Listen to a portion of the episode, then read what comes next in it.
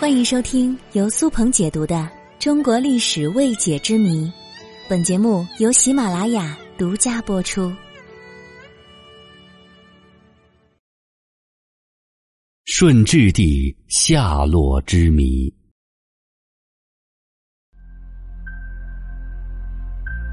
清朝作为我国最后一个封建王朝，历经十二帝，也为我们留下了重重迷雾。其中最为著名的谜题，莫过于顺治帝福临只爱美人不爱江山，痛失所爱为爱出家的故事。大家都说自古帝王多薄情，而爱新觉罗家族却多出痴情种。为什么这么说呢？因为大清朝痴情的皇帝可不止顺治一个。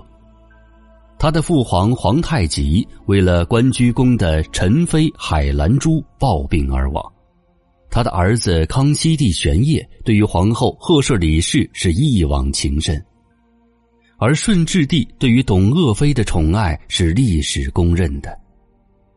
但是，真的就如同历史传言中的顺治帝因为董鄂妃离世而万念俱灰，于五台山出家，这？就是一个谜团了，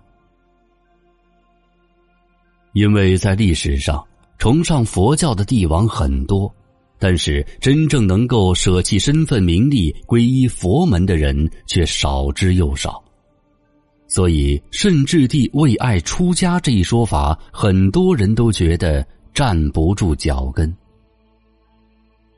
那么本集我们就一起来深扒一下这个。皇室心秘吧。关于顺治帝是否出家，一直存在三种说法。第一个说法，也是流传最广的，就是我们刚才提到的，顺治帝因为董鄂妃的离世而厌世出家，传位于幼子玄烨，最后病逝于五台山。而第二种说法，顺治帝其实并没有出家，而是英年早逝。他是死于一种当时被认为极其可怕的传染病——天花。要知道，在古代，医疗条件极其落后，一场极小的感冒就可能致人于死地，更何况是传染性奇烈的天花呢？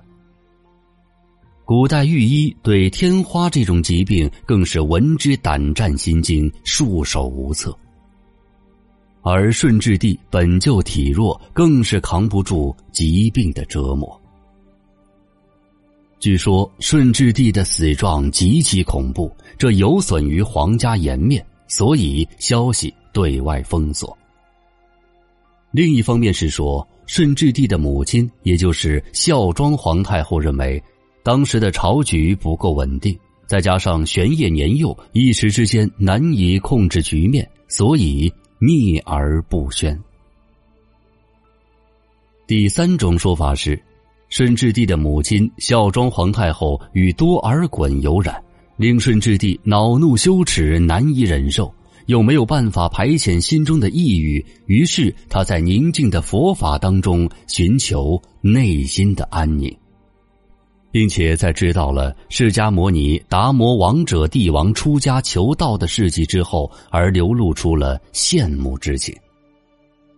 但是，由于很多大臣拼死相见，哀求一片，顺治皇帝放弃了出家，只是命令他的贴身太监替他出家，而他自己也早已无心正事，隐姓埋名，做了一个普通人。终了一生。这三种说法，你最相信哪一个呢？